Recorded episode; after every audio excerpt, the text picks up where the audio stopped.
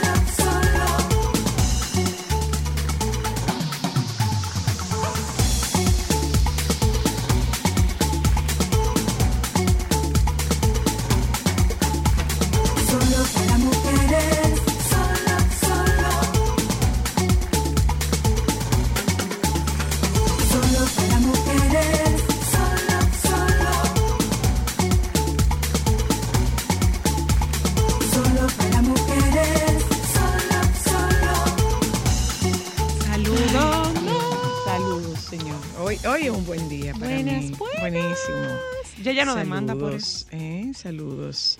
Buenas tardes. Bienvenidas a Solo para Mujeres. Ay, mira qué bonito. Los hongos tienen un lenguaje propio para comunicarse. Yo creo que la gente está a falta de oficio en esta vida. Los hongos tienen un lenguaje Gracias, propio para comunicarse. Creo que la gente está a falta de Y oficio. una señora novia que le echó, el- el, eh, Ah, ese sí, ese bonito. mezcló la comida con cannabis, cannabis. en su boda. Sí. Están todos muy felices. Ella y, el, y, y, y la persona del catering estaban detenidas. Ok. eh, porque eso fue en coordinación con el catering. Con el catering. Y los invitados no, no tenían conocimiento. No tenían conocimiento. eso es muy peligroso. Acusan a una novia y a su proveedor de catering de mezclar la comida de la, de la boda con cannabis. Una novia de Florida y su proveedor de catering fueron arrestados acusados de mezclar la comida de la boda, incluida la lasaña, con cannabis y provocar que varios invitados se enfermaran, según las declaraciones juradas de la orden de arresto. La novia Danya Boboda, de 42 años, y encargada, y la encargada del catering, Jocelyn Mon- Montrinichi Bryan, de 31 años, han sido acusadas de negligencia culpable, Está fuerte, doña. entrega de marihuana y violación de la ley contra la manipulación de la Florida, según las declaraciones juradas. CNN no pudo comunicarse con Svoboda, Svoboda y Bryan ni determinar si tienen abogados. Una de las declaraciones afirma que Svoboda aceptó y permitió que Joycelyn Montriniche Bryan mezclara la comida que servía con cannabis sin que los asistentes lo supieran, muchos de los cuales se pusieron muy enfermos y requirieron atención médica. Mira qué bien, qué bonito eso. Qué gracia, ¿eh? Bonito. Por Muy favor, lindo. ¿Usted puede leerme la de los lindo, hongos? Muy lindo. Esa me interesa. Ok, eh, estoy buscando la de los hongos que se comunican entre ellos con un lenguaje propio. Un estudio concluye que los hongos se comunican entre sí con un lenguaje propio. Podrían usar unas 50 palabras en su particular idioma. No voy a decir esto que acabo de pensar porque podría ofender. Pero estos hongos hablan más que mucha gente. O sea, tienen más palabras que mucha gente. Bueno, yo pensé lo mismo, entonces no se preocupe. Tienen más palabras que muchas personas. Los hongos emiten señales eléctricas como forma de comunicación. Según señala un estudio publicado en The Royal Society Open Science por científicos de la Universidad del Oeste de Inglaterra, que decidieron utilizar la bioinformática para interpretar un lenguaje que diera sentido a estas señales eléctricas. Ajá. Para la realización del estudio se recogió la actividad eléctrica de cuatro tipos de hongos, los hongos fantasmas, Omphalotus nidiformis, los hongos enoki, Flamulina velutipes, los hongos branquiales divididos en Schizophyllum comune y los hongos oruga, Cordyceps militaris. Para ello, colocaron pequeños electrodos en las zonas que estos hongos habían colonizado. Los científicos creen que los hongos tienen un cordón micelar. Este es un conjunto de filamentos que les ayudan a invadir, a invadir las raíces y la madera de los árboles, así como a acceder a lugares alejados en busca de recursos. Los científicos comprobaron que esta red conecta a unos hongos con otros y les permite enviar mensajes, como si de neuronas se tratara. Las señales eléctricas pasan a través de estos cordones con un objetivo que aún no se conoce del todo. Me imagino que si aún no se conoce del todo, van a buscar eh, información para conocer más a fondo. Y para concluir las noticias de esta tarde, esta está formidable.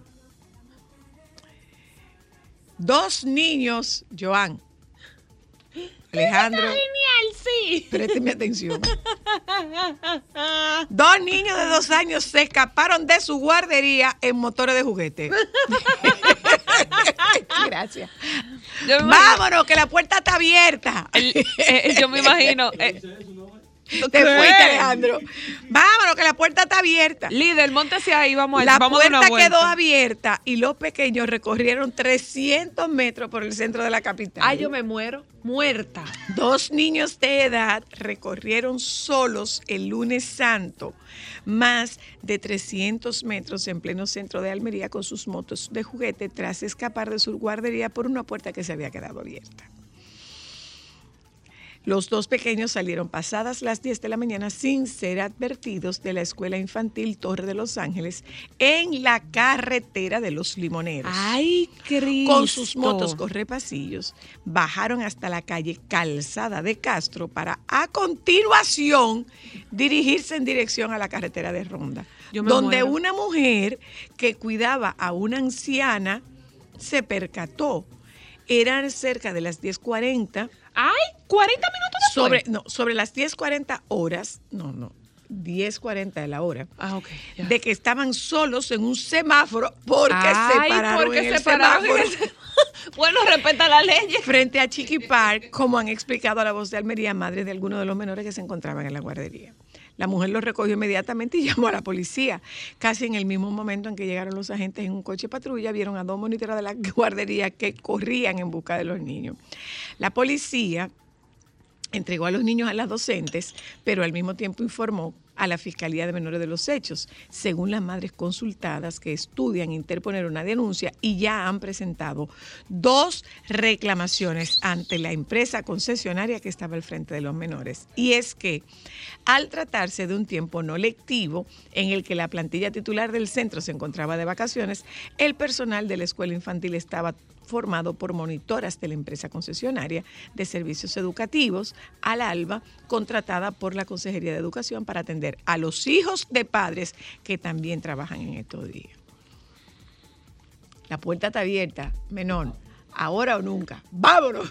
Mi amor, yo Pero creo que en el muerta. listado de trabajos altamente estresantes debe ser maestra de kinder. Es que ellos realmente... Hay que tener 20 mil ojos, esos muchachos inventan mucho, porque dime tú, pero ¿en no qué sería, cabeza humana? no sería que no sería que se fueron, sino ah, mira, una puerta está abierta, por aquí se puede andar más. Yo aquí. estuviera todo el tiempo con el corazón en la boca. Bueno, Todo el tiempo. miren Gracias a. Dios que no pasó nada. Miren oyentas, eh, vamos a hablar con Anina esta tarde y le vamos a preguntar a Nina, eh, aquí entre, entre tú y yo, ¿tú eres de las que le da miedo enamorarse?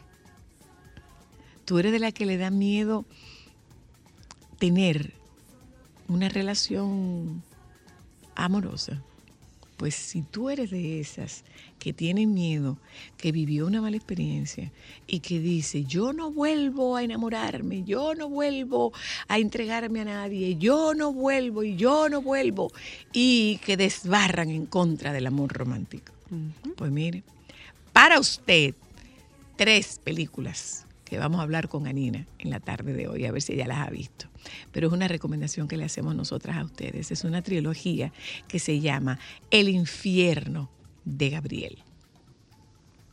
Si usted es esa que dice, yo, yo no me enamoro, ya yo sufrí todo lo que iba a sufrir. El infierno de Gabriel es para usted. Además de que tenemos una visita que nos privilegia y nos prestigia. Estará con nosotras esta tarde Francisco Vázquez, el comunicador de Santiago. Estará con nosotras en muy diferente. Francisco Vázquez estará con nosotras esta tarde y tendremos la oportunidad de hacer con él una biografía en canciones y por supuesto estaremos hablando de un libro que acaba de publicar Francisco Vázquez. Ese es el contenido que nosotros tenemos preparado para ustedes en la tarde de hoy. Muchas gracias por acompañarnos. Vamos a publicidad, enseguida regresamos. Esto es Solo para Mujeres.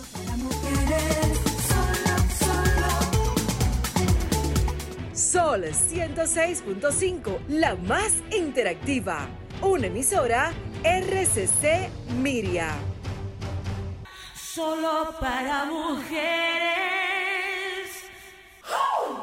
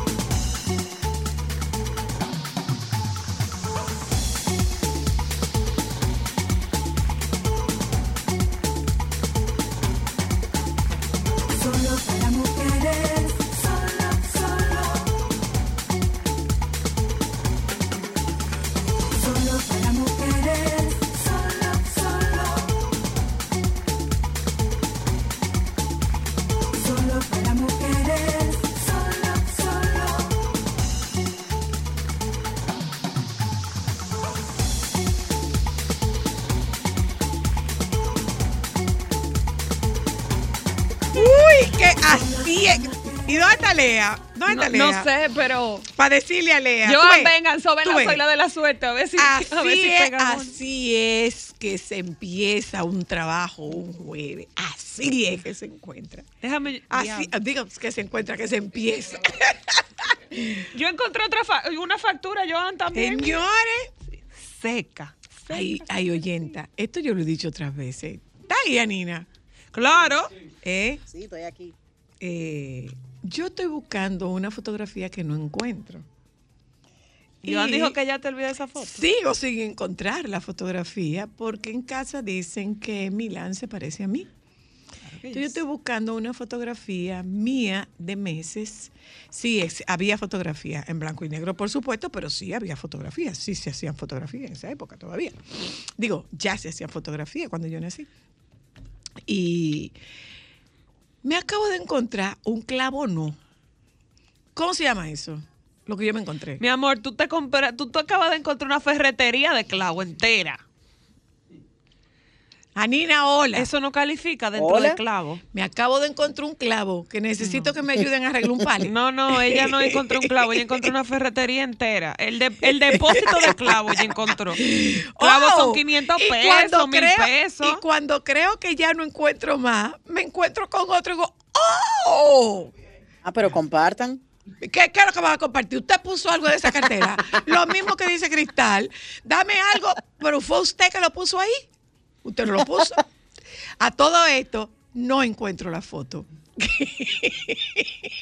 Pero encontraste el clavo, eso es importante. Es que eso no era un clavo. No, ¿Cómo no, habrá te estoy- llegado eso Te ahí? estoy diciendo, un depósito ferretero de clavos. Anina, querida, ¿cómo estás? Estoy muy bien, gracias a Dios. Aquí estoy eh, conectando con ustedes una semana más para hablar un poquito sobre series de televisión, sobre películas, sobre cosas interesantes que pueden disfrutar este fin de semana. Este feriado es largo, vamos a descansar un poco.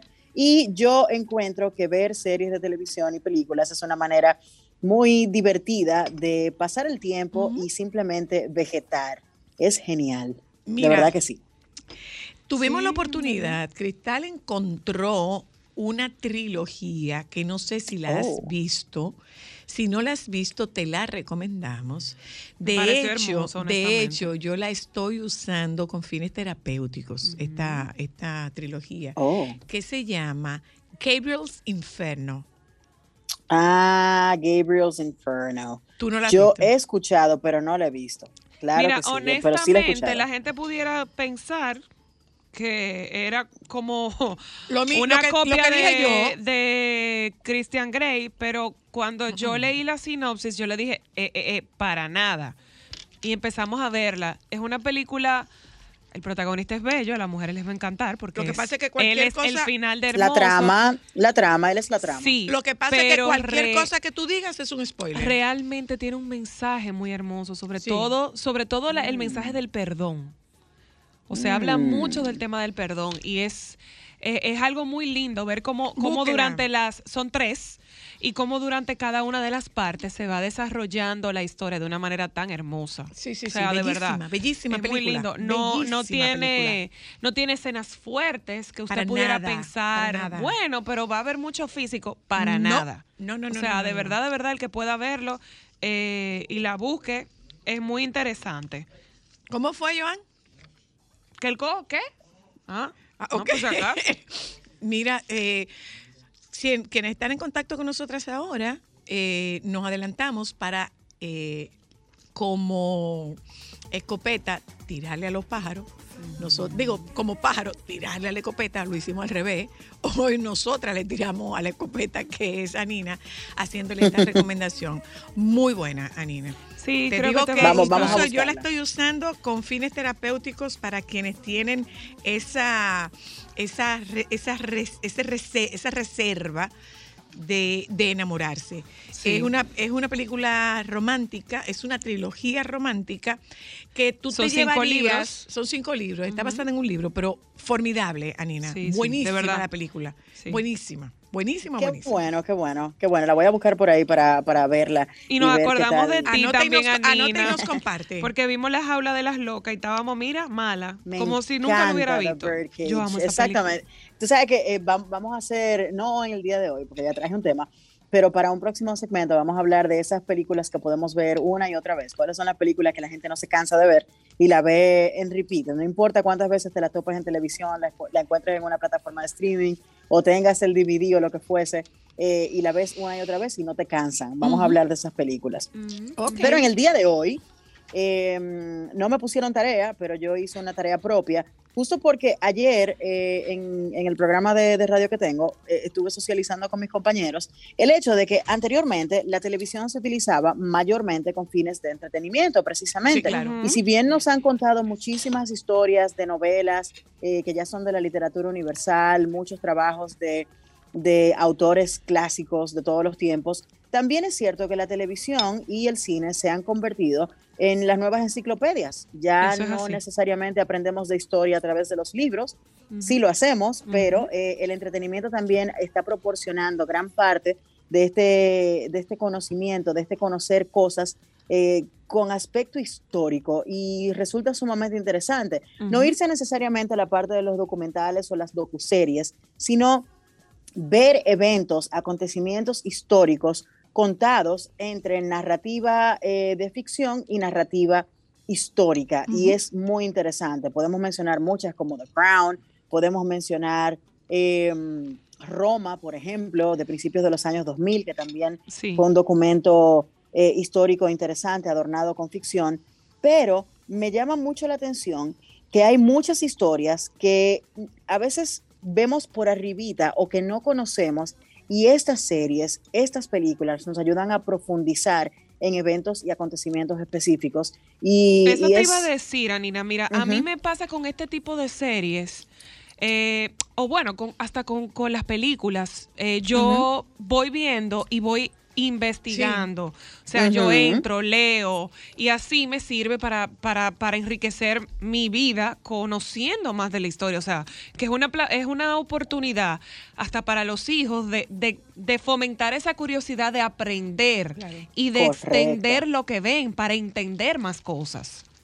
Claro, mira, a mí me sucedió eh, hace, bueno, durante la pandemia, de hecho, eh, que siempre escuchaba a la gente recomendando esta serie y yo no le daba como el chance, no sé por qué.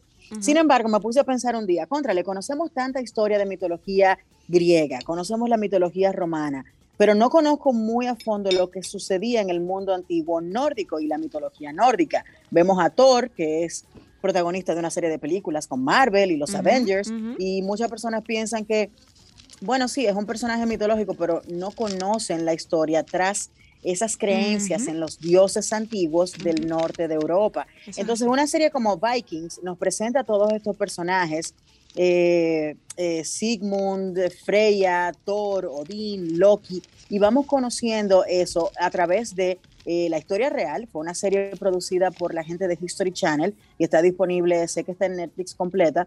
la serie Vikings, donde nos cuentan a través de la historia de un hombre, que era Ragnar, cómo, cómo interactuaban todas estas creencias con el mundo antiguo y cómo esta gente salió a conocer, a conquistar, a encontrar nuevas tierras donde vivir, porque vamos a, a estar claros, las tierras del norte son tierras muy áridas, es Sí. hielo, ahí no se da nada. Nada, Sin embargo, ellos nada. tenían que buscar la permanencia de su, de su, de su, De de su raza, de su gente. Claro. Y salieron entonces a combatir, a tomar territorio muy a la mala. Todas esas escenas son muy violentas, muy sangrientas, pero la realidad es que nos enseñaron algunas cosas y así como tú, yo también me dediqué a ir buscando esos datos his- históricos y los nombres eh, de los personajes, de los dioses. Y muchos de estos personajes que nos presentan en la serie existieron en la vida real y Sí. están documentados y están, eh, están en las crónicas. O sea que es sumamente interesante ver cosas como esa.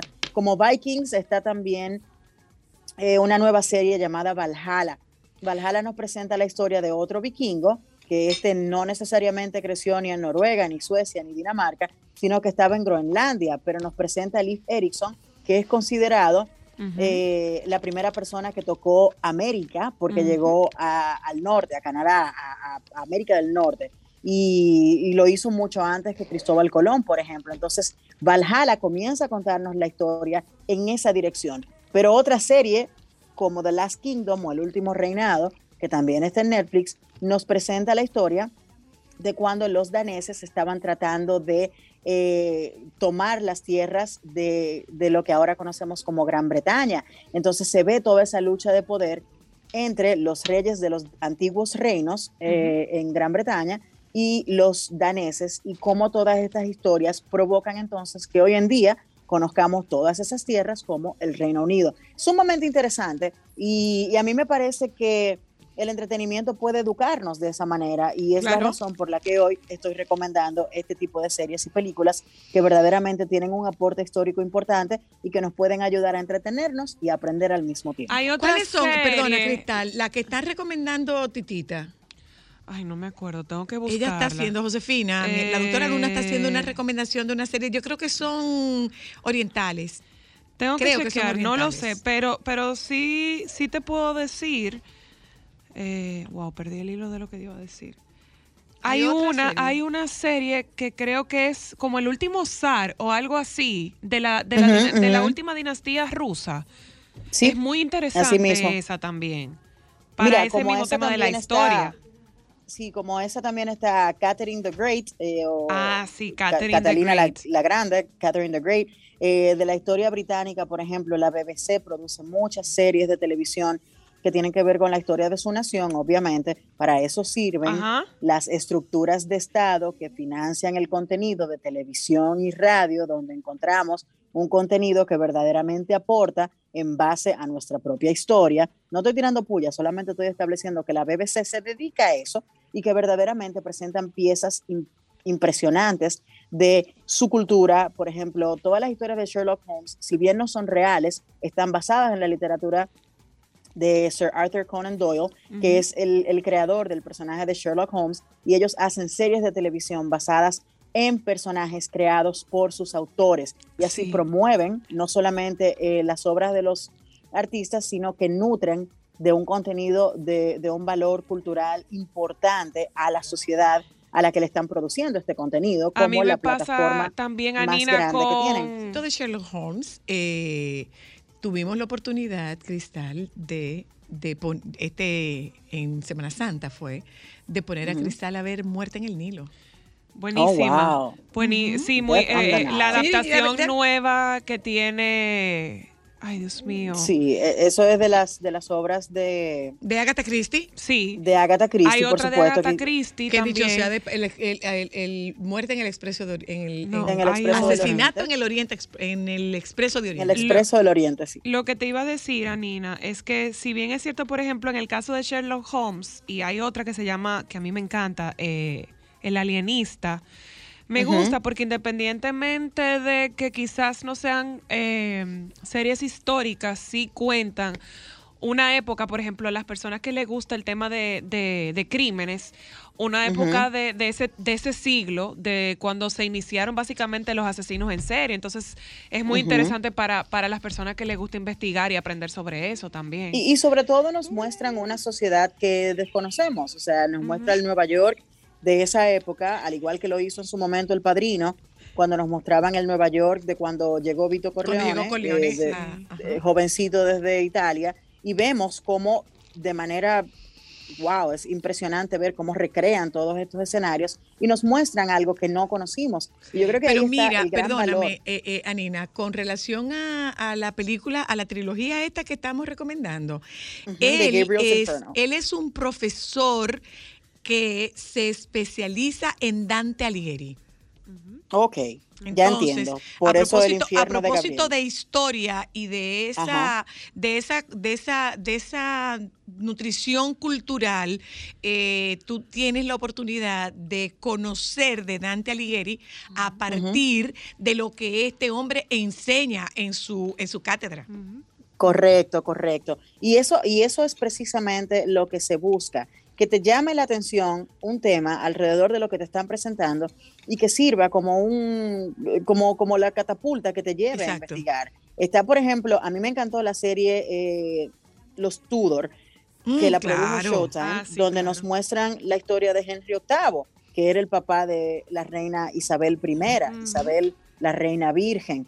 Pero, por ejemplo, viendo The Last Kingdom en, esta, en estos últimos días, me encuentro con el dato de que resultaba que antes de esa, de, de esa dinastía de los Tudor, que antes de ese reinado, eh, que ya estaba unida prácticamente Gran Bretaña o gran parte de, sucedía que para una mujer, escucha esto, para una mujer poder ser catalogada como señora o como reina de un lugar, eh, tenía que literalmente hacerse o tomar la decisión de ser casta. No podía tener relaciones sexuales porque esto podía influir en las decisiones que tomara eh, para su reinado o para Claro. sus, eh, sus discípulos, ¿verdad? Entonces, eh, ella, la reina Isabel, que decidió ser la reina virgen, me llevó a conocer la historia de su papá con The Tudors y así uno va aprendiendo muchísimas cosas de contenido y valor y gran valor histórico que Claro. pueden ayudarnos a entender mejor la sociedad en la que vivimos hoy, cómo se llevaron a cabo todos estos acontecimientos que nos entregan el mundo en el que hoy vivimos y que quizás ignoramos. Entonces es sumamente interesante explorar este tipo de, de contenido. Y tú sabes que, Anina, es importante que usted revise la, la clasificación que tienen estas, estos títulos que tú estás sugiriendo, porque es una muy buena oportunidad o una muy buena herramienta para que sus hijos conozcan esa historia. Eso es así. Sí, suelen, suelen ser series eh, generalmente para adultos, porque verdaderamente desde hace unos cuantos años para acá estamos encontrando quizás una, eh, una presentación o una proyección un, poco más real, un contenido que, que lleva quizás eh, violaciones, lleva mucho sexo, mucha violencia, mucha violencia y muy eh, y, y muy explícita. O sea, tú ves cuando le cortan la cabeza a una persona o lo que fuese. Y en ese caso sí hay que tener mucho cuidado. Pero aparecen series que pueden mostrarte eh, este contenido sin necesariamente llevar este, esta parte que es un poco más morbosa, porque atrae, lamentablemente hay que entenderlo, el morbo atrae. Eh, pero sí, es importante conocerlas y revisarlas. Eh, si nos vamos a los títulos que se pueden explorar por ahí, tú tienes series como Espartaco, tienes series como Boardwalk Empire, que es una serie de HBO que fue producida a principios de los años, eh, bueno, durante, durante los años 2000, 2014 más o menos, eh, y nos explica lo que sucedió, por ejemplo, en Nueva Jersey y cómo surgió un área como Atlantic City, que es una, una parte del, del estado de Nueva Jersey que está lleno de casinos. Ujú, Entonces, eh, es lo que te digo, es historia que a veces está cerca, a veces está muy lejos, pero que nos hace querer explorar y conocer más las cosas que sucedían eh, en esas sociedades que forjaron lo que somos hoy como, como civilización completa, ¿entiendes? Es sumamente interesante. Eh, ya mencionamos The Crown. Es más, me voy hasta el ejemplo de lo que sucedió en Colombia con Pablo Escobar, una serie como Narcos, eh, quizás no todas las que han salido de la serie, pero por lo menos la primera trata de darte un vistazo muy cercano, algo que sucedió en los años 80 en Colombia, con este dios del- del- de las drogas, de la cocaína, que se hizo un, un- fue un- casi un mártir en Colombia cuando lo mataron a este señor. Sí, sí, claro. Entonces, conocer esa parte eh, también es sumamente importante. Si nos vamos a la Segunda Guerra Mundial, series como Band of Brothers, eh, películas como eh, La lista de Schindler, eh, libros como El diario de Ana Frank ajá. y sus posteriores películas que han llegado a acompañarle y series, eh, es interesante explorarlo porque nos dan una mirada, eh, si bien puede ser desde un lado o del otro, de lo que sucedió y, y las cosas que sucedieron para llevar a cabo los resultados que conocimos al final. Una película como Dunkerque de, de Christopher Nolan también nos muestra un- una pequeña batalla que tiene que ver estrictamente con, con el Reino Unido, pero como esa batalla fue, fue sumamente importante durante los esfuerzos para apagar la rabia de Hitler y cómo se extendía por toda Europa. Entonces es lo que te digo, eh, nos pueden entretener y nos pueden educar al mismo tiempo. Claro. En el día de ayer, por ejemplo, se cumplieron no recuerdo cuántos años de la catástrofe de Chernobyl. Usted ha visto la serie y la excelente muestra He oído. contenido histórico que nos pusieron en las manos la gente de HBO hace un par de años atrás es La verdad es que las producciones de HBO son Pues por ahí nos exquisitas, vamos. ¿eh? Esta, este fin de semana, Cristal, nos toca la lista de Schindler. Sí, está dentro de Aquí mi entre lista. nos, señores. La verdad que yo era, he sido agentada desde siempre. Porque ¿qué hacía yo leyendo a Agatha Christie con 10 años? Qué bueno que leíste ¿Qué a Agatha Christie hacía con yo 10 años. leyendo a Agatha Christie con 10 años cuando se supone que yo lo que tenía que estar leyendo eran los 5? Pero qué bueno, qué bueno que tuviste la oportunidad de crecer con, con esa curiosidad, con esa, con esa. Pero a los mm, 10 años, o sea, Pero está bien. a los Pero está 10 bien. años. Y haciendo turnos para esperar que, se, que, que- que entregaran los libros en la, en, la, en la biblioteca. A los 10 años yo estaba leyendo El Expreso de, de Oriente. Ya ustedes saben. Muerte en el Oriente El Express. porqué de las cosas. Y tuve la oportunidad de ir al hotel y de ver y de ver el Oriente, el, el expreso de, de Medio- del expreso de Oriente. Entonces eso, Claro, yo vi la- la ese película nueva de aprendizaje que años, tú obtienes a través de los libros es tan gratificante cuando tú lo materializas. De verdad que sí. Pues mira, ujú, Anina, así, de verdad te, que tenemos, sí. te tenemos una tareita para que veas la, la trilogía de El infierno de Gabriel y nos comentes. Eh, a pesar de ser un contenido erótico, eh, creo que, bueno, yo no había visto nunca una película con un tratamiento erótico de esa, de esa calidad. De verdad que no. Bueno, esas series eróticas son una cosa impresionante. Ya me hablaron de la nueva 365 días, la nueva temporada, que está más fuerte que la anterior. Y verdaderamente, eh, No yo, insisto, yo insisto en que Dorian, eh, ¿cómo es? ¿Cómo es que se llama? La de la de la sombra de Grey, la 50 sombras de Grey. Yo te dije, lo que me, te dije lo que me pasó con las 50 sombras de Grey, ¿verdad? Dorian, Christian, todos son Grace. No, no sé, ¿qué te pasó con la Que en la 50? primera sombra yo prendí la luz, ya. Mira, hablando de, de sombras que prenden luz, tú sabes que yo mantengo mi posición de que las 50 sombras de Grey son un- una pieza, un trabajo eh, copiado, o tal vez no copiado, quizás la inspiración la encontró en una serie de libros de, em, de Anne Rice, tú sabes que ella fue la que escribió las crónicas de vampiro, ella solía escribir con seudónimos, tiene varias obras que están Eh, bajo un sí, seudónimo. fan fiction se llama, ¿verdad? Eh, no, no, no, no, no, no, no, no, no. Estamos hablando de libros, de literatura. Lo que pasa es que ella, Anne Rice, escribía Usaba seudónimos. eh, con seudónimos y esa trilogía de La Bella Durmiente, que se llama, bueno, son tres libros precisamente. Uno es eh, The Claiming of Sleeping Beauty, que es cuando, cuando se adueñan de la, de la Bella Durmiente. La segunda parte es El Castigo de Beauty o El Castigo de Bella. Y luego eh, La Liberación de Bella. Para mí, eh, las 50 sombras de Grey son una copia muy mal hecha de un libro erótico muy, muy impresionante eh, que hizo Anne Rice en los años 80. O sea que si ¿Entiendes por qué prendí la luz en la primera sombra? Sí, sí, sí, sí, por supuesto. Un besito, Anina, gracias. Beso Como para de costumbre, ustedes. nosotros, Bye, bye. eh, eh, Cristal publica todos estos títulos para que usted pueda eh, darle seguimiento. Haces un aporte muy valioso para nosotras en Solo para Mujeres cada jueves. Gracias. Un abrazo para ti, órdenes, querida verdad que sí. Nina.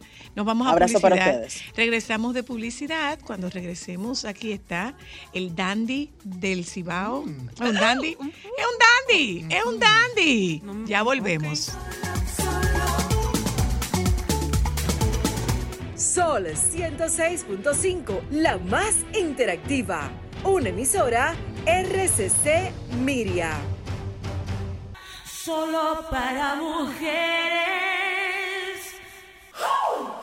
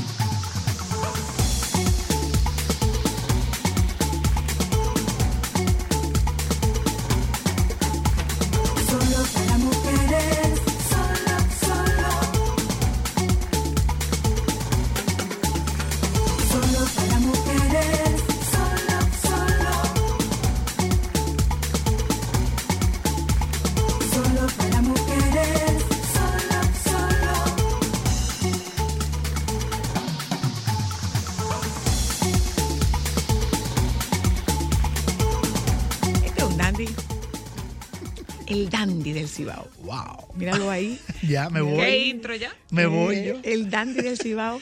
Llegué en solo para mujeres. Ajá. Un hombre que Que vive, Literalmente. vive con mujeres ¿Con, y cuánta- para ¿Con mujeres. cuántas que tú vives? Bueno, ah, vivo con cinco, porque la mayor mía eh, no vive, vive con su mamá, no vive conmigo. Ok. Eh, pero ayer, nosotros tenemos una foto de hace un par de días donde estoy yo con todas mis mujeres ahí. Y la ¿Qué verdad son? que me iluminan. Son cuatro. Francisco Vázquez, mucho gusto. Francisco Vázquez, sí. Cuatro hijas, cuatro hijas y la mujer. Son cinco hijas y la esposa. Niño. Sí. ¿Todas Dos- hembras? Sí, dos Sí, perritas. sí. Mi mamá, mi suegra, mi cuñada. Una Todas. es una wow, es una hasta la perra. Sí, dos perritas. Una cosa, Sí. tú nunca te quedaste con que bueno, vamos Deseo de un o varón. sea, los cin- las cinco Ay, qué feo fueron, se oye eso, que con deseo de un varón. las cinco fueron esperando el varón o No, buscando no, el no. varón. Queríamos seis hijas, queríamos seis hijas. Eh, o hijos, ah, no importa. Eh, no, lo, lo que viniera. Y para que tú veas lo que son las cosas de la vida, no estaba para mí tener hijos, porque mi esposa perdió la tercera, eh, un tercer embarazo, varón. No me digas. No estaba para nosotros tener varones. Tener un varón. Solamente, mira, en todo el matrimonio, 23 años, solamente una vez he sentido el deseo de que, ay, si hubiera un varón en la casa. Y fue un día que pasé con mi esposa, estaba trabajando una maestría de ceremonia en un lugar. Para salir teníamos que pasar por un, un play de softball que había y había niños jugando. Y yo me quedé viendo así como. Y el pensamiento mío era, wow, ahí tuviera yo con un Yo hijo mío, ahí, claro. fuñendo con pelota. Claro. Y la esposa mía me, me dice, ¿te hace falta? verdad?". Digo, no, no, no, tranquila, no me hace falta. Estamos bien. no ahí". necesitamos más. Estamos Fue un pensamiento, Francisco, calma. Francisco, ¿cómo es mantener una familia tan grande, no en la parte económica? No, no, claro, claro. eh, en la parte afectiva, emocional. ¿De dónde tú sacaste el recurso? Mira, eh, por mi experiencia de familia, de donde yo vengo, De tu familia de origen. sí, yo siempre quise que quería, eh, no porque fuera malo bien, a mí me fue bien, tranquilo. ¿eh? Yo soy hijo de padre divorciado y gracias a Dios estoy aquí grande. Claro. Pero sí sabía que no quería eso. Sabía que quería una familia con más personas, sabía que quería eh, poder mantener eso. Primero tenía el deseo. Segundo, mi esposa es una persona muy familiar, mil veces más que yo. También soñó con familia grande. Y, y entiendo, como los cuento aquí, que el hecho de que en mi segundo matrimonio la primera hija nuestra fuera una persona con necesidades más especiales, nos unió desde temprano en un mismo proyecto. Yo entiendo que el éxito, uno de los éxitos de un matrimonio largo es que hagan proyectos juntos, de vida. No Por necesariamente supuesto, proyectos de económicos, no. Entonces, ¿qué mejor proyecto que tu hija naciera, en mi caso, condición síndrome Down, y tuviéramos que poner los dos para echar a esa muchacha para adelante? Entonces ya éramos un equipo. Lo- la vida nos definió como equipo desde ese mismo momento. Y entiendo que eso sí le dio la, la permanencia a todo ese deseo. Porque una cosa es el deseo y otra cosa es la realidad. Que por supuesto. Entonces, el hecho de tener a María Laura. pero, pero, pero, pero, medio jalando aire, Francisco, tú. ¿Medio? Medio jalando aire, Muchacha, Francisco, porque que no es. más no es- que un no es- compresor no de es pintor este de Francisco, No es automóviles. este Francisco no, Vázquez. muchacha, yo fui un inmaduro financiero. Ay, qué lindo, él lo dice. Ay, sí, Sí. Qué bonito. Sí, yo fui un lioso. Oye, en español, un lioso. ¿Cómo fue? ¿Cómo fue? Un Tú lioso. fuiste un inmaduro Un inmaduro un financiero. inmaduro. ¡Qué Eh, sí. bonito! Dije, mi madurez financiera llegó. Pico, pico de oro, pico de oro, pico de oro. Eh, sobre los 30 años. Y yo me, me volví a casar a los 28. Es decir, ya yo tenía un, un divorcio y me volví a casar. Eh, pero hice clic cuando nació mi tercera hija de este matrimonio. Eh, ya viendo tantas cosas que estábamos pasando y sobrepasando, me dije, ven acá, esta es la historia que tú quieres para tus hijas.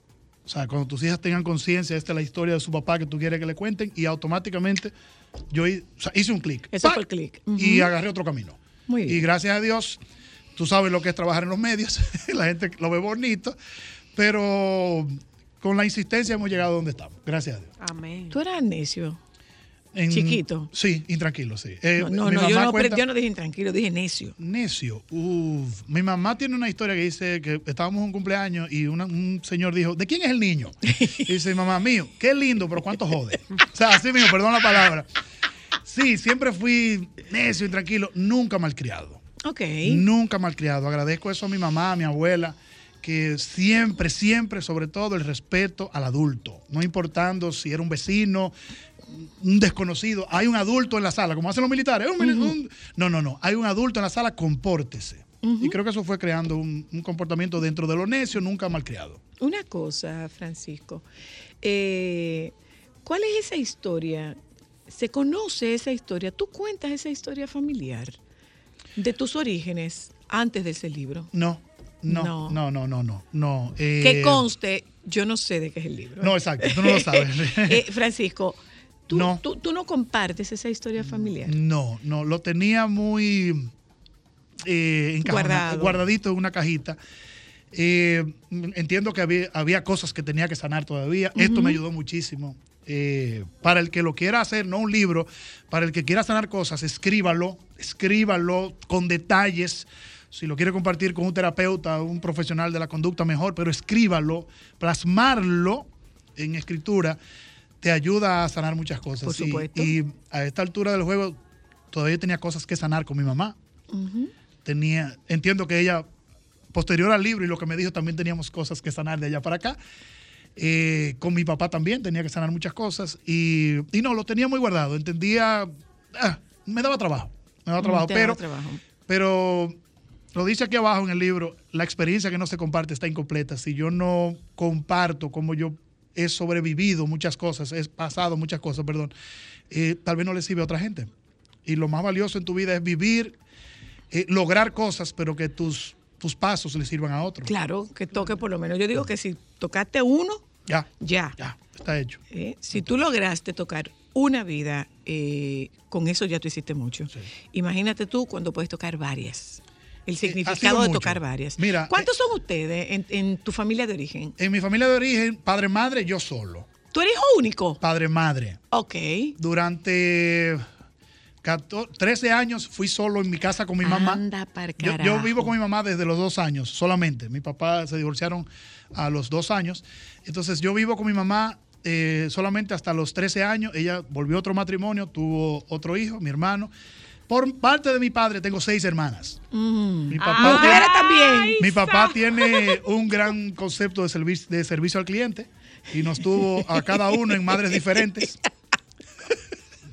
¿Cómo fue? Sí, a cada uno madre diferente. Él dijo, mire, esa madre es suya, esa madre es suya, ma- no peleen por madre. Servicio al cliente, atención personalizada. bueno, hay dos que son de, hay, do- hay dos que ¿Cómo son. se celebra el Día del Padre ahí? Es complicado porque es complicado. Francisco, ¿cómo se celebra el Día del Padre? Oye, oye lo que o pasa. sea que es una guagua que va dejando los No, niños, que iba no, dejando no. los niños cuando iba para donde el papá. No, oye lo que pasa, eh, y Oh, eso es pero, algo- pero bueno, cuando ustedes salían a comer pizza llegaban tarde. Sí. Porque No, lo que recogían uno, otro, otro y Mira, otro.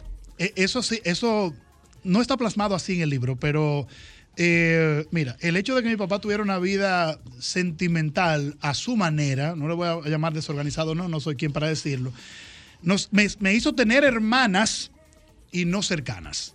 Mm. Porque cuando tú tienes una esposa y la dejas y tiene otra y la dejas de otra, entre esposas no, entre, entre ellas como que no se llevan muy bien, Sí. entre las esposas.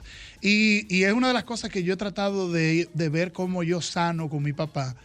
Mi papá siempre desea que estemos todos juntos, pero si tú sembraste plátano aquí, sembraste yuca allí, sembraste mango aquí, un día va a tener plátano y yuca, pero no va a tener mango. Y un día va a tener mango y plátano, pero no va a tener yuca. Entonces, eh, entiendo que todavía él sufre esa parte.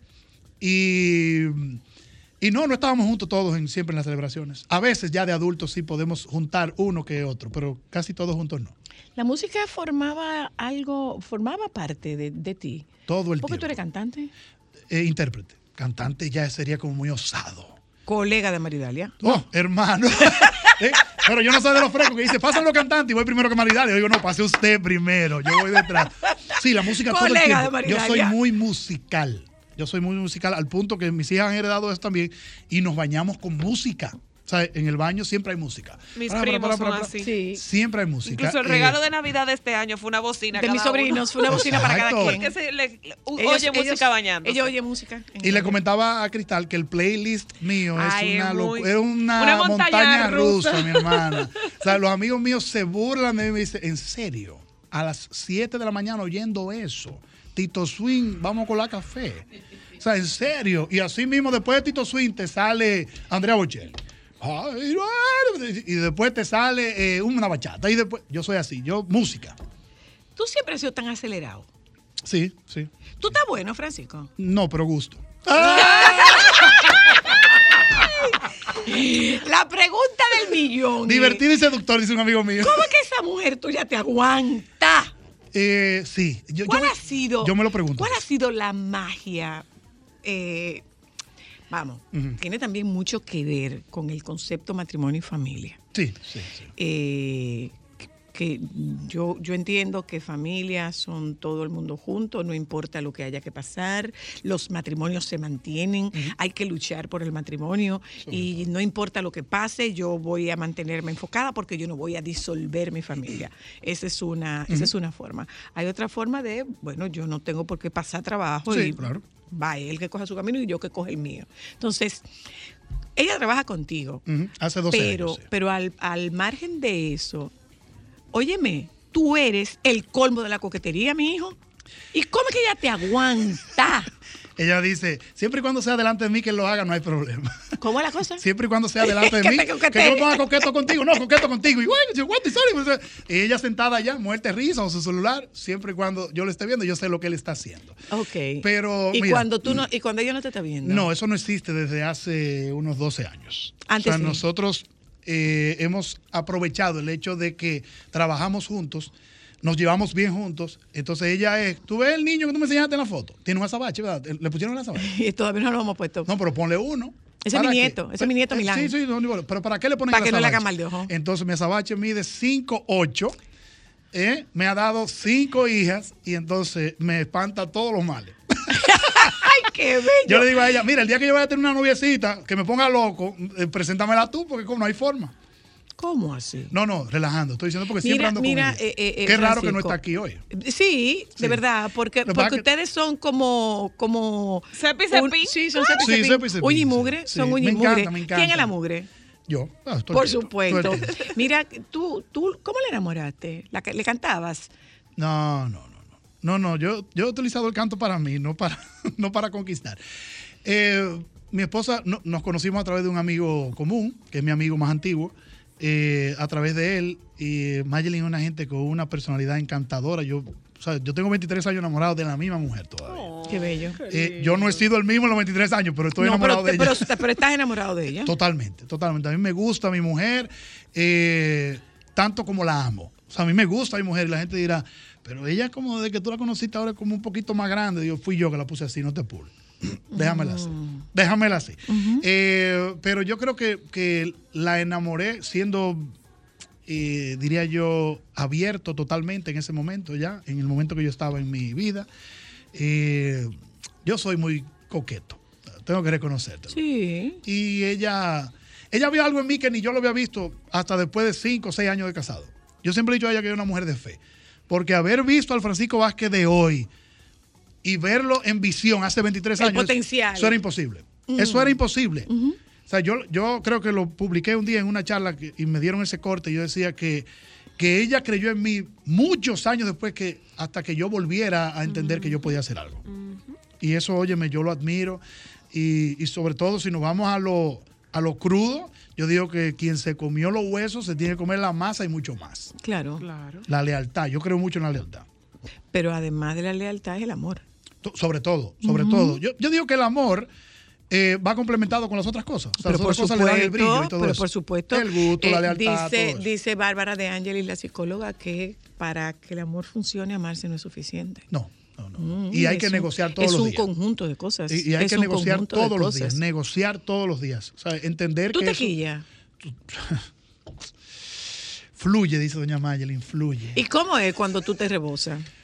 Eh, sí, ya, ya no hago tanta rabieta, como se dice, ¿sabes? que la- lo saco. Ya lo interiorizo un poco más y eso, pero sí, La edad, la madurez. era ¿sabes? impulsivo. Sí, además, óyeme, no, la vida es una sola, que me mate Dios, yo no me voy a matar. Hay momentos en que tú decides qué batallas no luchar y cuáles dejarlas Aprendí- pasar, porque tu paz no se puede negociar. Aprendí en el camino a no negociar la paz interior. ¿Tú te mudarías para la capital?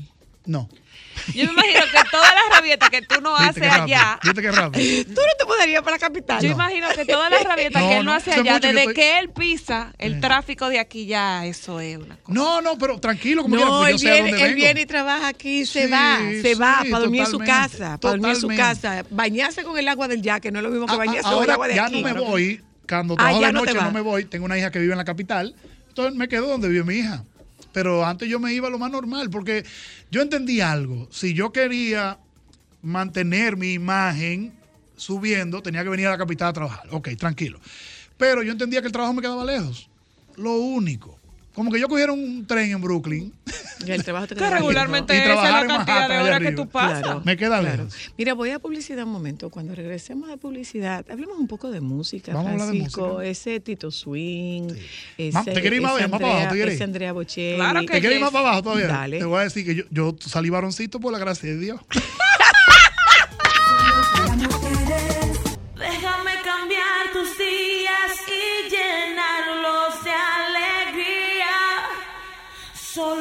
para mujeres. ¿Dónde eres mujer?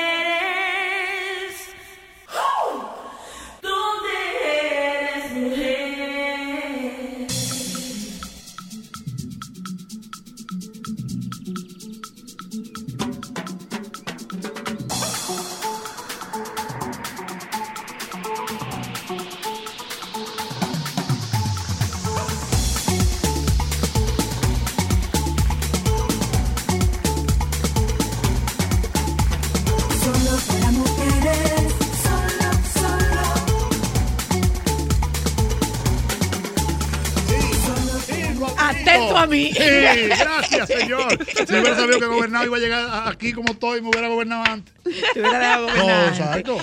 Francisco, mira, a propósito, eh, tú rompes muchos paradigmas. ¿eh? Porque uno podría imaginarse que esa coquetería tuya podría estar vinculada a un machismo y o, podía- o pudiera Sí, tener sí. pudiera tener muchos ribetes Una de machismo, machista. muchos ribetes de machismo.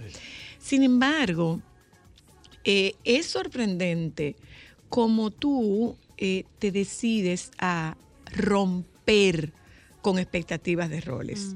O sea, que se supone, usted dice la doctora Nancy Álvarez que los hombres tienen tres funciones. A ver. El hombre preña, Sí. provee y protege. Ah, ok, ok. Preña, provee y, protege. Sí. Cuando una de estas tres funciones el hombre no las tiene, no las practica, entra en un desequilibrio. Y estas tres características definen en mucho sentido el rol que, de- que desempeña un hombre en nuestra sociedad. En nuestra sociedad. Que afortunadamente ha ido cambiando. Pero tampoco es que ha cambiado tanto, pero, sí vamos, se han se producido algo de cambios. luz. Entonces, Francisco, de repente tú rompes paradigmas. Eh, en, la, en el mundo de la en el mundo del entretenimiento con un matrimonio estable. Sí. Eh, yo me manejo mal económicamente, le paso, lo el- le paso los cuartos a la que sabe manejar Sí, eso. sí, sí. Y te pareces a Eddie Herrera. ¿En, en qué parte? En, en la música. En el sentido, Sí. te, te parece? No, Sí. Eddie no, es coqueto y pico. Sí, en el sí, mismo sí, sí. sentido tuyo, Sí. de, de- de lo Y- enfocado que es y con su traer mujer y su a una familia. o sea de, lo, que de lo ama valioso Marta. que es Sí. de lo valioso que es Su el tema familia. familiar para Eso es ustedes intocable. Y, y- y mantenerlo vivo dentro de una sociedad como la que tenemos y dentro de un Y este- esquema en de este- en este entretenimiento. ¿eh? claro entonces entonces Y lograr una vida privada Ha sido- siendo tú una persona pública. ¿Ha Sí. sido fácil para ti No. romper con, con, con esas expectativas de roles de macho alfa masculino? Eh, no, te respondí no rápido así. Ha sido fácil porque es que los beneficios lo he visto rápido. O sea, el hecho de yo, por ejemplo, romper con el paradigma de que el hombre es quien maneja el dinero y el hombre de la casa y todo eso, y saber que mi esposa, para yo salir, tengo que decirle, mira, eh, en efectivo necesito tanto, eh, esto que lo otro. Y ver los beneficios de una ¿Es una casa, información que un hombre no da? ¿Un hombre no dice cuánto produce? el que lo va a gastar donde entiende que no debe decir. No, ese es uno de los secretos mejor guardados en una pareja. Eh, está bien. Abre ese teléfono para que tú veas. Sí, se va ahí. Ese es uno de los secretos, ese es uno de los secretos mejor guardados que tiene una pareja. Sí, pero. Un hombre te confiesa más fácil una infidelidad que cuánto gana. Ah, bueno, entonces eh, lo que pasa es que el, cuánto yo gano lo cobra ella. ¿Entiendes? Entonces, eso no es, eso no es Mira, nosotros hemos hecho un clic muy bueno en, en lo económico y es lo siguiente. Ella es buena administradora y yo soy bueno repartiendo el dinero en las cosas que hay que hacer. Ok. Hay veces que, por ejemplo, finales de mes, regularmente, eh, ella me dice, mira, necesito que vengas hoy a la oficina, pues no voy todos los días, y para que veamos qué vamos a hacer con, con lo que entró. Y yo soy mejor organizando, no, mira, ponle tanto aquí, ponle tanto aquí. Hicimos ese clic. Mira, yo hace tiempo, no recuerdo, la última vez que tendría que utilizar dinero en algo que mi esposa no lo sepa. Tal vez me quité del- de lo mundano hace 20 mil años, ¿tú entiendes? Pero es que no, es que yo le digo a mi esposo, mira, el andar contigo y trabajar contigo, y como, ¿cómo es que ustedes dijeron? Benitín, no, no, no fue Benitín. Uña y mugre, Sí, uña y uña y mugre. mugre. Eh, tiene dos cosas. Primero, me evita muchos problemas el andar contigo porque tú me entiendes, sabes lo que necesito. Y segundo, caramba, eh, Te mantiene enfocado. no se da. No, pero además, enfocado. además No te, se bli- da. te blinda, te blinda, mío- te blinda. dice un amigo mío, Hola. Ajá, le falta chance, lo tuyo. Yo- yo- Hola. Yo, le digo, cada quien con sus debilidades, ¿ok? Tranquilo, Aló, hola. Buena, Adelante. buena. Hola. Bolívar Castillo le habla. Hola, Bolívar Castillo. Lo felicito por ese hermoso programa que siempre lo escucho. Muchas gracias, Eh, don y Bolívar. ese, jo- ese joven que tienen ahí, ¿Mm? aunque él es de Santiago y yo vivo aquí en Santo Domingo, Sí. tiene un valor muy especial en la vida mía, y de mi familia y de mi esposa, porque esa es una persona que ha salido de abajo y ha echado para adelante y no se ha visto en escándalo nunca, y yo lo felicito. Además, ese libro que escribió, estuve viendo eh, Ande María Cela algunas cosas y lo vi muy importante, lo felicito y yo quiero leerlo. Y además, eh, dentro del renglón de los hombres que no le esconde nada a su mujer, modestia aparte, está quien le habla. Bien, Ella- bien, Muy bien, orgullo. Bueno, bueno, bueno, bueno. Gracias, Bolívar. Algo usted le esconderá, alguito le esconderá, pero no, no, no, se, oye. no se, no Ay, se delante. no, no, no. Oye, Don, don, no se delante. escucha. Mira, usted ve, usted puede ser Espérate, Bolívar. presidente y vicepresidente del club sin miedo a nada. Sin miedo a nada. claro. Bolívar, gracias. Óyeme, óyeme, escúchame. Te Ya escucho. Te escucho. Yo, yo me propuse hace 15 años, 15 años, ser una pantalla transparente para el O sea, me di cuenta que yo no sé administrar dinero y que yo realmente lo que hacía era más gastar. Ella es la que lleva toda la cuenta, hace esto, hace aquello. Y si ganamos 10 y ella gana 10, juntamos los 20. Y ella es que plantea qué pauta vamos a hacer. No significa que yo no pueda tomar una decisión. No, Pero pero tú conociste la habilidad de es ella. mejor ¿Cómo es tu habilidad? Claro, gracias, don Bolívar. Gracias, Bolívar. es reconocer, es reconocer el ¿eh? recurso. Hola, aló, Dios le bendiga. amén. Amén. Sí, nada para felicitar a ese a ese hombre, un hombre de verdad, porque eso es lo que eso es lo que la sociedad necesita, hombres así. Sí, yo tengo 36 años de casada. Uy. Gracias a Dios, el bolsillo de él es el bolsillo mío y viceversa. Ah, Oh, muy ya que rinde, ya que rinde así. ¿A que rinde? Es malo así. Mira. ¿cuál, cuál es la Gracias. música por donde tú te ibas a meter? Más para abajo. Ok, eh. Más para allá de Tito Swing. No, no, pero vamos para abajo. Más para allá de Tito muchachón, Swing. espérate, muchachón, 10, 12 años, 13. Que yo te dije que salí varoncito porque yo era grande. yo era de los que tenía t-shirt que decían I love menudo. Ah, Súbete a mi moto y hacer la, la- la coreografía y pelearme con los fanáticos de los chicos. Y los Claro, chavos, yo, vaya era- ahí, cuánto. Yo, mira, yo recuerdo una anécdota. Yo viajé a Nueva York en esa etapa. Y mi papá me dio 100 dólares para pasarme dos meses allá. 100, en aquel tiempo, ya tú sabes. Solo 100 un dineral. Sí, en aquel tiempo un dineral.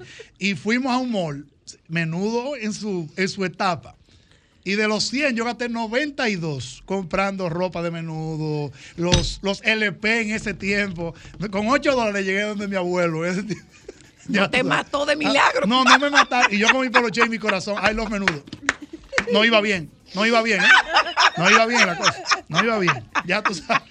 Orgulloso. Pero de súbete a mi moto para allá. Sí, ¿Cuál es? sí. de- después de ahí, los 80, tu, tu 80, cantante como, como Sergio que... Vargas. Sergio. Sergio Vargas. La quiero morir. La quiero morir. La quiero morir, Sergio Vargas. Eh, ahí te conocí, por lo menos en pantalla, en los años finales de los 80. ¿En, en- aquí o en No, Santiago? no, te conocí en pantalla. ¿Pero aquí o en Santiago? No, Porque acuérdate que yo trabajaba en Santiago. No, no. Sí. No, no, que no te conocí en Santiago. Yo trabajaba en Santiago en la noche. No. Uy, Dios. Yo trabajé en. Santiago en la noche. No sabía. Porque tú sabes que mucha gente que te ve cree que lo mío ha sido un maíz. Esa, no, Lindo. Yo maíz, trabajaba, pero guayao seco. guayao seco. yo trabajaba aquí lunes, martes, miércoles, jueves y viernes. A las 2 terminaba el show del mediodía. Sí. Arrancaba como una loquita. Sí. Me paraba en la francesa o la italiana, que quedaban como una cerca de la otra. La francesa estaba en la acera este y la italiana en la acera oeste. Y yo cogí un sándwich porque me tenían la boleta del metro, Ya. me montaba en el metro, llegaba a Santiago a las 5 de la tarde. Y el programa o a a las las ocho. 5 y media, el, programa era a las 8. las ocho. Tiempo justo para bañarme, ponerme una ropa y arrancar para el programa. Mira, esa me la perdí. Yo hice eso, yo creo que como dos o tres años. Uy. Dos o tres años. Y el sábado yo daba una clase de etiqueta y protocolo y buenos modales, no señorita, en Ah, el no, Colegio allá. Duarte. Y los domingos Bueno, en entonces ahí te conocí en persona junto con Tania Báez, creo. Ustedes Con María fueron- Cristina, la esposa de Carlos Luciano. Sí. ¿Y con quién se apareció Tania Báez allá en una cosa de esa de modelaje también? Pudo haber Que- sido. que ahí con- la pudo haber sido con María Cristina. ok, pero exacto. sido. Las conocí a ustedes eh, en el Colegio Duarte, porque yo estudié En ahí toda mi vida. en el Colegio Duarte. Yo estudié toda mi vida ahí. Terminaba a las 5 de la tarde porque yo daba clase en la mañana y en la tarde. Y en la tarde. Terminaba a las 5 de la tarde, me montaba en metro y arrancaba para acá. El sábado. Qué fácil, tú has hecho tu carrera. El domingo, Sí, el pura domingo. Qué suerte. cogía las bicicletas de las dos muchachitas en mi Fiat Uno y arrancaba para Baní. Y daba una clase en Baní. Porque yo insisto, yo vengo de una familia muy acomodada Sí. en Agua. Y las dos hijas mías no eran hijas de mi familia. No, no, eran era hija hijas tuya mías, en mías. en la capital. En la capital. En la capital. Entonces yo no le podía decir a mi mamá, dame que me faltan. No, no. Entonces, yo trabajé mucho tiempo en Santiago. Ya. Tú sabes que para, yo digo que para mi generación, tener un playlist variado, en aquel tiempo si lo hubiera, hubiera, eh, o sea, hubiera sido muy fácil. Totalmente. Porque, señores, todavía a uno le llegan muchísimas cosas por, por, por las redes sociales y tú ves toda la gama de orquestas. De Oye lo que dice Cristal. Muy conocida y no reconocida, que tocaba, por ejemplo, en el show de mediodía para poner un lugar. Y eso era eso inagotable. Eso, Pero, pero oye lo que dice Cristal. Sin Cuando ella oye playlist, Sí. oye lo que ella dice. Wow, ¿tú te imaginas que cuando yo tenga la edad de mi madre, yo Sí. voy a tener Madonna, Mecano, Sí. Luis Miguel, eh, todos los artistas dominicanos maravillosos, versus cuando yo tenga la edad de mi madre Ajá. y yo lo que voy a tener dentro de mi playlist, sin ofender, Sí. Daddy Yankee, con la gasolina, Sí. Rácata, Sí. y todos los urbanos nuevos. Y todo lo que viene. No, es, es ¿Tú te imaginas que es yo me siente Mami, a ¿qué los música? 70? Mami, ¿qué música tú oías? No. ¿Tú te imaginas que yo me siente a los 70 a escuchar un dembow? Mm. Sí. Del Alfa o del Rocho de una de esas No te imaginas que gente? te- tú dices, abuela, ven, van 150 millones, que si yo cuento. No, por Dios, mamá, ¿qué es eso? Por el amor de Cristo. Así mismo. Pero, pero yo me disfruté todo eso, lo viví, me encantó. Eh, era fanático de la Cocobán, de Roca Ay, Banda, de chulísimo. Ricarena. Pero de, pero de venir de Santiago para acá verlo o esperar que llegaran a Santiago. No, yo nunca he sido muy de discotecas en ese tiempo. No, no. Yo lo mío era música, oír música. Ok. Eh, Bailador recuerdo- eres, Francisco. Oh, pero del bueno. Estaba Tempo, estaba Tempo, En, Tempo. en Santiago, claro. No, y la Nuit. La Nuit, por supuesto. Claro que sí. Sí, entonces yo era, por ejemplo, con mis amigos, eh, cuando rompimos ese cordón. Oye ahí, oye ahí. Óyeme. No, no, yo prendo de una vez y los amigos míos dicen, eso es lo tuyo. Digo, sí, eso es lo mío. lógico. Mira, cuando los amigos míos eh, y yo rompimos ese cordón umbilical de la diversión en Santiago, era para venir a Jet Set. Para venir a Jet Set. Ah, claro. Y veníamos, mi papá en su empresa tenía una de las guaguitas Banet, de esas que dicen voladora. Ajá, ajá. Y yo me la cogía la guaguita y veníamos para la capital los miércoles a Jet Set. Y era con un casete de Ricarena y Rocabanda, porque veníamos a las 10 de la noche y nos íbamos a las 4 de la mañana para Santiago. Ay, María Santísima. Lleno, seis, seis tigres en una vanet, durmiendo todo, y el chofer despierto, que era yo. Virgen de la Pero eso era muy común entre nosotros, de verdad. Ok, pasaste a lo. ¿Y, y, y romántica? Ninguno. Anthony Río ha sido mi, Ah. es mi cantante favorito dominicano. Eh, Anthony Río, José José. Yo recuerdo que eh, una- un familiar mío vino de Estados Unidos y me dijo, te quiero regalar algo eh, de música.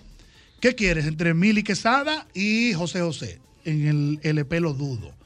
Y yo me fui para de José José. En serio. A mí me encanta José José y Anthony Río para mí son mis cantantes favoritos. Pero de que te amarga y todo. No, no, no, yo no ¿Tú no soy- te amargas? No. Una vez me amargué con Luisa María Güell, Oiga, eso. con una noviecita que me votó. sí. eh, Pariguayo. sí, ah, yo sí. Lo que pasa es que yo no me administro en el amor. Si tú y yo nos vamos a enamorar, espérate, lindo, espérate. Te voy a ayudar. dale, dale, dale. Conjúgalo en pasado. No, porque a mi esposa se lo doy todo. No, yo no me administraba. No, porque En ya- ese tipo de amor. Está bien, ok, vámonos al Ok, pasado. Yo soy de la teoría de que no me administra el amor. Si la vida nos dio la oportunidad de tú y yo amarnos, No, no, no, no, no, porque ahorita hacen un corte y, y se queda esa vaina ahí. diablo, ¿qué hacemos? Ah, ¿qué? ¿y tú tienes problema con eso ahora? No. ¿Tienes problema ahora? No, no Sí. que yo sepa. Cuidado, ey. No que yo Ey. sepa, podría ser. Ok, Uno eh, nunca si sabe. alguien, alguna dama eh, y yo en algún momento de mi vida hemos tenido una oportunidad de entregarnos, yo no me administro. Tú no Yo te administras. Me rompo hasta el cielo la boca. Tú le vas con todo. Ay, qué bonito, porque hasta es el que- cielo la boca, Es que no hay otra oportunidad para ese momento. Ya. Vámonos ¿Y con qué todo. playlist tienen esos momentos? Eh, tendría mucho, mucho de Anthony Río, de verdad que sí. Sí, ¿eh? Sí, porque entiendo que Anthony, Antes, durante o después. antes, Antes. eh, Durante. Y, de- y después, y después. No, durante. Mete la gasolina y toda esa vaina ahí. Mete a Ricarena y a todo el mundo. Ay, muchacha. Y después de ahí, entonces, ponte un Andrea Bocelli, ponte un Yanni allá en Después, la después. Yanni, Sí, Yanni, en- muy Yanni en la muy allá. bien, muy bien. ¿Tú eres de los que se duerme o de los que sigue despierto? No, yo sigo despierto. Tú sigues despierto. Sigo despierto. Ok. Sigo despierto. Y te queda con la misma música. Sí, sí, O sí, hay que sí. ponerte otra cosa. No, no, no, no, vámonos ahí, vámonos ahí, olvídate de eso. ¿Y típico? Totalmente. Yo incluso Dios me dio la oportunidad de trabajar con típicos, de ser manager de un grupo típico. ¿De y cuál? De Querubanda en su ¡Mentira! tiempo. 2002, 2003. Do- que- Manager de Querubanda. 2002, 2003. Ahí fue que, que la bonanza hizo un asomo. Comenzó a hacer- Hizo un asomo. No, hizo un asomo. Porque imagínate, tiempo de Hipólito, el dólar a 50. Al 60. Ah, bueno, está bien. Y viajábamos en ese tiempo. Yo ganando, yo, yo en ese tiempo estaba en televisión, ganaba 7 mil pesos y administraba una discoteca. Ajá. Eh, ahí ganaba algo más. Estaba como en 30 y pico. Completaba. Sí, completaba. Entonces, imagínate viajar con Querubanda y que tú a la semana a tu esposa le mandara 1.500 dólares en ese tiempo. Uy. Viaje cuarto. Sí, pero yo era como el cometa Halley. La cola de deuda era larga. Sí. Tú ves que el Halley dura 75 años para volver, ¿verdad? La, la- la cola mía duró como 20 años. pa- Yo te lo dije, Cristal, que es un personaje. Te lo dije que era un personaje. Mira, se va a acabar el tiempo. Hablemos del libro. yache. O sea, Hablemos el del libro, el valor Él se ha de las eso un millón de veces tú. Eh, tengo te lo voy a prestar en la mano, pero me das un lapicero. Ahorita me das un Claro, aquí no, aquí hay, mira. Ah, mi Aquí hay, exacto. claro el valor sí. de las adversidades nace previo a pandemia, y sé que tú comulgas con ese tipo de, de situaciones. Previo a pandemia, yo visitaba universidades en la carrera de comunicación, porque entendía que después del soberano, yo dije, wow, pero mi carrera en 17 años me ha llevado a un escenario importante.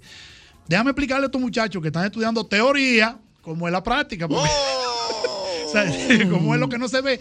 Y yo dije, voy a ir a las universidades y voy a charlas a los muchachos para compartir mi, experien- mi experiencia. No decirle cómo se hace, como yo lo he vivido. Claro. Porque te ven como un parámetro. Gracias a Dios. Y bueno, en pandemia todo se puso más espiritual, más... Entonces me, invi- me invitaban a charlas virtuales para hablar de la familia, del amor, de cómo visualizar las adversidades. Y, yo- y alguien me dice, ven acá, esa charla, tú no lo tienes escrito eso en un sitio. Digo yo, no, hazte un libro. Digo, mira muchacho, eso, lávate la boca como que que haga un libro. Pues ya Eso- tú estás hecho un hombre. es como, yo sí. Tengo hijos, sembrado árbol y tengo un libro. ¿Ya? Ya. Ya tú un hombre. un Tú te, tú te puedes hasta retirar. Quisiera, pero no. Y es fácil. Es duro Entonces, retirarse aquí. Decidí ya irme más a lo interno de mi vida y compartir situaciones porque también he escuchado mucha gente que una de sus excusas válidas, ellos sabrán por qué, es, es que yo soy hijo de padre divorciado. Y yo le he respondido, yo también. Y yo No. Es también. que yo tengo una hija que tiene problemas. Y yo, digo, y yo también. Es que tú sabes, no hemos podido echar adelante porque mi esposa le dio cáncer, a la mía también. Entonces, todo eso que tú estás viendo, que tú ves a Francisco Vázquez muy exitoso y todo eso, conjuntamente con ir construyendo una carrera, ha tenido que vivir todo eso. Claro. Entonces, se puede valorar todo esto, porque yo te dije ahorita que el matrimonio de nosotros nació más unido por María Laura. Por una, por una situación adversa. Y mi familia, esa que tú ves tan bonita en una foto, siete, seis mujeres y este hombre aquí, nació y se valoró más en el cáncer de Mayer. Eso nos unió. Entonces yo tengo que agradecer, no al cáncer, pero tengo que agradecer a esa A la adversidad. adversidad. A la adversidad. No lo hubiera pedido así, pero así fue que llegó. Posteriormente a eso, yo pasé eso- por cosas. eso es valioso.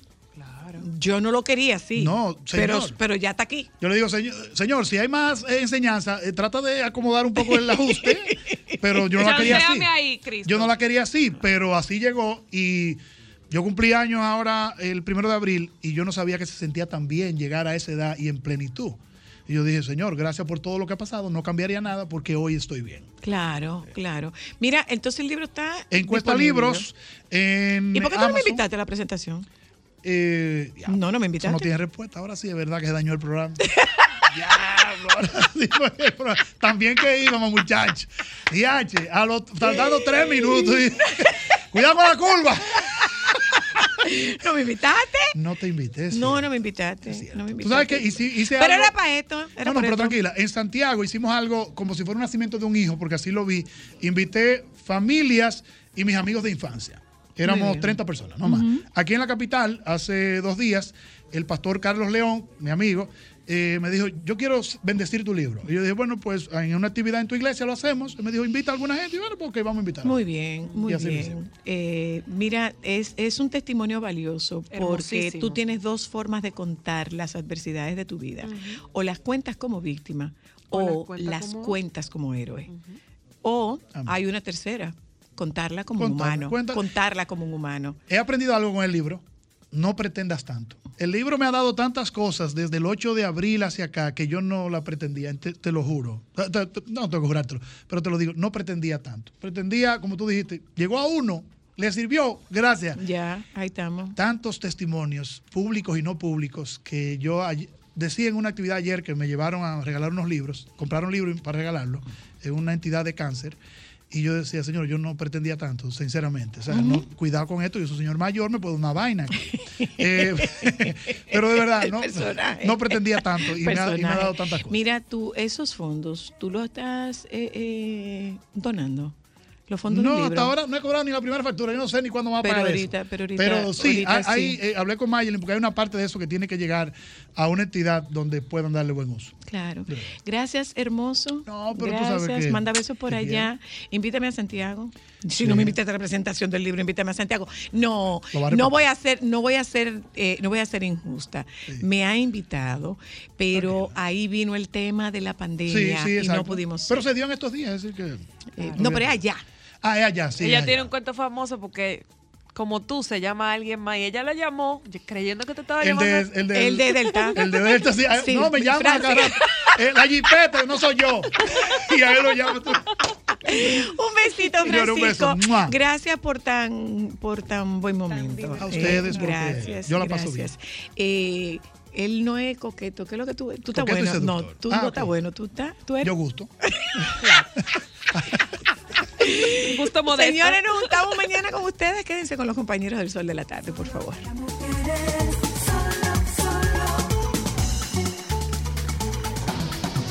Sol 106.5, la más interactiva. Una emisora RCC Miria.